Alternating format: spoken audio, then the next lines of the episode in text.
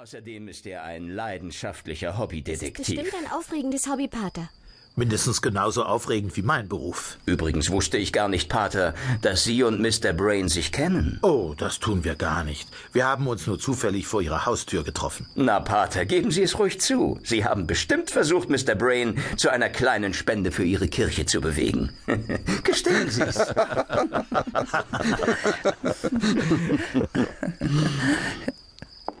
Monsieur Valentin, der Kommandant ist da. Ah ja, lassen Sie ihn hereinkommen. Meine Lieben, ich habe noch ein neues Gesicht für Sie. Ich hatte Ihnen ja versprochen, dass der heutige Abend international wird. Ich darf vorstellen, Mr. Neil O'Brien, Kommandant der französischen Fremdenlegion und Ihre. Guten Abend. Nein, Neil, Margaret. Ähm, Sie kennen sich, Lord Galloway? das kann man wohl sagen. Wenn ich gewusst hätte, dass dieser Kerl heute Abend hier auftaucht, dann... Äh, Lord dich Galloway und ich sind vor nicht allzu langer Zeit in einer persönlichen Angelegenheit aneinander geraten. Das ist mir jetzt äußerst unangenehm. Ich darf die Herren doch aber trotzdem bitten, beide zu bleiben. Natürlich, wegen Monsieur. so einem werde ich doch nicht diese Feier verlassen. Gut. Vielleicht sollten wir jetzt essen. Darf ich Sie alle ins Speisezimmer bitten? Mr. Brain, kommen Sie. Sie werden vom Speisezimmer begeistert sein. An den Wänden hängt meine mittelalterliche Waffensammlung. Ah, auf jeden Fall scheint es ein spannender Abend zu werden. Hoffentlich wird er nicht zu spannend, Doktor.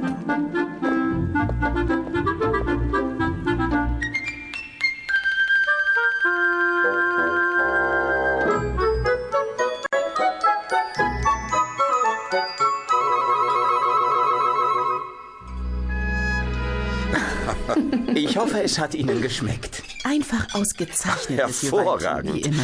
Schon allein das Essen in diesem Land ist ein Grund, sich hier niederzulassen. Sie wollen sich hier niederlassen, Mr. Brain? Ich denke ernsthaft darüber nach, Gräfin. Das kann ich gut verstehen. Als mein vierter Mann, der Comte von Mont Saint-Michel, mich um die Hand bat, habe ich auch keinen Augenblick gezögert, Essex zu verlassen, um in diesem schönen Land meine neue Heimat zu finden. Tja, schade nur, dass unsere gemeinsame Zeit so kurz währte. Oh, mein Beileid. Inzwischen bin ich schon darüber hinweg, Mr. Brain. Kommen Sie nicht auch aus Essex, Pater? Das ist richtig. Ich betreue dort eine kleine Gemeinde auf dem Land. Und was führt Sie nach Paris? Ich weiß zwar, dass Monsieur Valentins englische Abende einen guten Ruf genießen, aber ich kann mir kaum vorstellen, dass Sie extra deswegen aus England herübergekommen sind. Natürlich nicht. Äh, Mein Kardinal war so freundlich, mich an einem theologischen Kongress teilnehmen zu lassen, der zurzeit hier in Paris stattfindet. Ihr Kardinal? Ich dachte, Kardinäle hätten wir nur bei uns im katholischen Irland.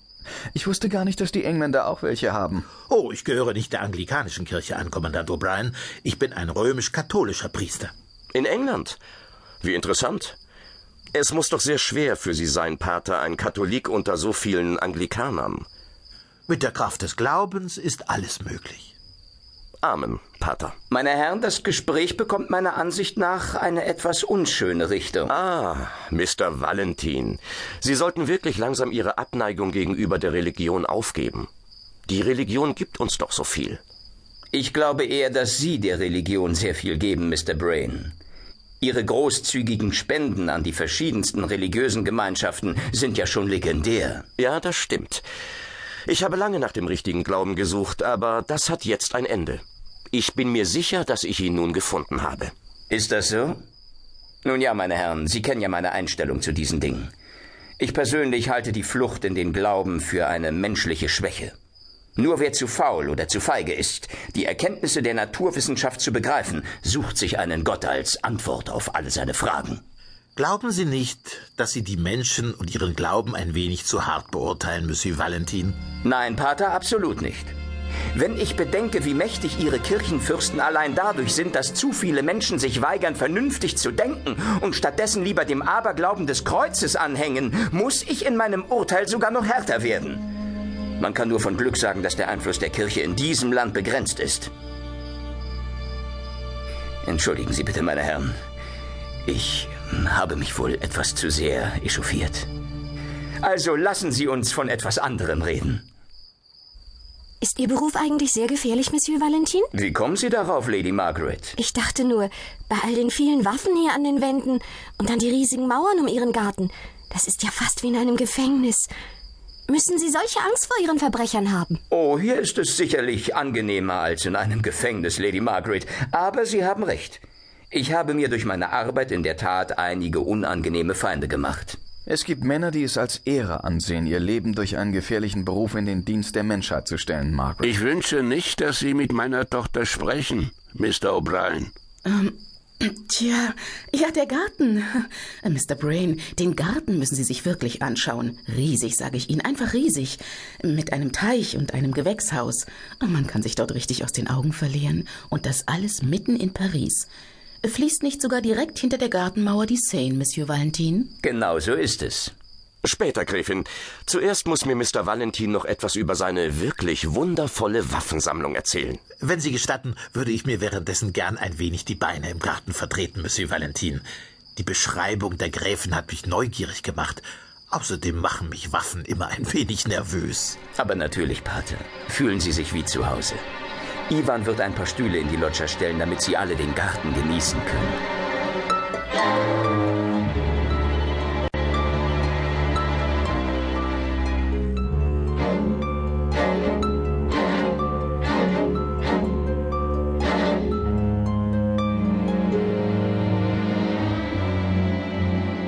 Also, ich stelle mir die Arbeit als Priester ausgesprochen schwer vor, Pater.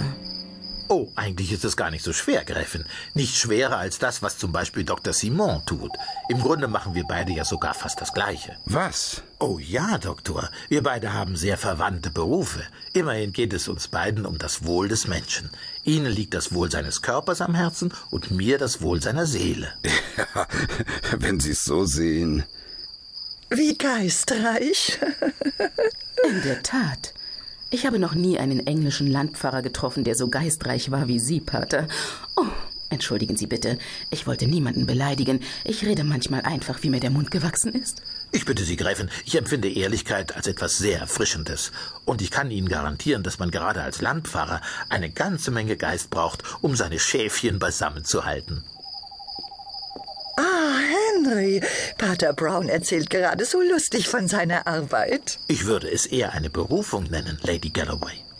Na kommen Sie, Pater, Berufung hin oder her. Manchmal ist der Umgang mit uns armen Sündern doch sicherlich auch eine ganz schön harte Arbeit für Sie, oder? Nun ja, hin und wieder. Sagen Sie, Lord Galloway, wo haben Sie denn Mr. Brain und unseren Gastgeber gelassen? Die beiden Herren unterhalten sich noch immer über Waffen. Es erschien mir sinnvoll, sie damit allein zu lassen. Außerdem hatte ich die Hoffnung, dass es hier im Garten vergnüglicher zugehen würde. Na, dann werden wir uns mal bemühen, für Ihr Vergnügen zu sorgen. Ich bitte darum, Gräfin. Sag mal, Gwyneth, wo ist denn Margaret? Sie wollte ein wenig im Garten spazieren gehen. Und wo ist dieser O'Brien? Verdammt, Gwyneth. Ich hatte dich doch gebeten, auf Margaret aufzupassen. Ach, Henry, was soll denn schon passieren? Gebe Gott, dass nichts passiert, Gwyneth. Du weißt, dass ich keinerlei Kontakt zwischen den beiden dulde. Und ich habe meine Gründe dafür. Mein lieber Lord Galloway, ich hatte zwar noch nicht die Gelegenheit, Ihre Tochter näher kennenzulernen, aber ich verfüge über eine recht gute Menschenkenntnis. Und ich glaube, dass Sie sich ganz bestimmt zu Unrecht um Ihre Tochter Sorgen machen. Ihr Vertrauen in Ehren, Pater. Allerdings möchte ich bezweifeln, dass Sie auch so reden würden, wenn es hier um Ihre Tochter ginge. Margret! Margret! Komm sofort hierher! Mein Gott, Henry, reg dich doch bitte nicht so auf. Was ist denn, Vater? Ist etwas geschehen? Das würde ich gern von dir wissen. Was meinst du damit? Du nicht so unschuldig. Du hast dich mit diesem O'Brien getroffen, obwohl ich dir jeden Kontakt mit diesem Menschen strikt untersagt habe. Ich wünschte, du würdest mir mehr vertrauen, Vater. Habe ich denn Anlass dazu? Ja, Vater. Den hast du. Margaret, bleib hier! Margaret, verzeihen Sie, Gräfin, ich muss zu meiner Tochter. Ich begleite Sie, meine Liebe. Dieser verdammte Kerl. Jetzt beruhigen Sie sich Gräfin, doch, Lord Galloway. äh, Es ist doch äh, gar ja, nichts geschehen. Den Teufel werde ich tun. Entschuldigen Sie, Pater. Schon gut. Woher wollen Sie wissen, dass nichts geschehen ist? Wo ist dieser Kerl? Kommandant O'Brien! Tun Sie nichts Unüberlegtes, Lord Kommandant Galloway. O'Brien!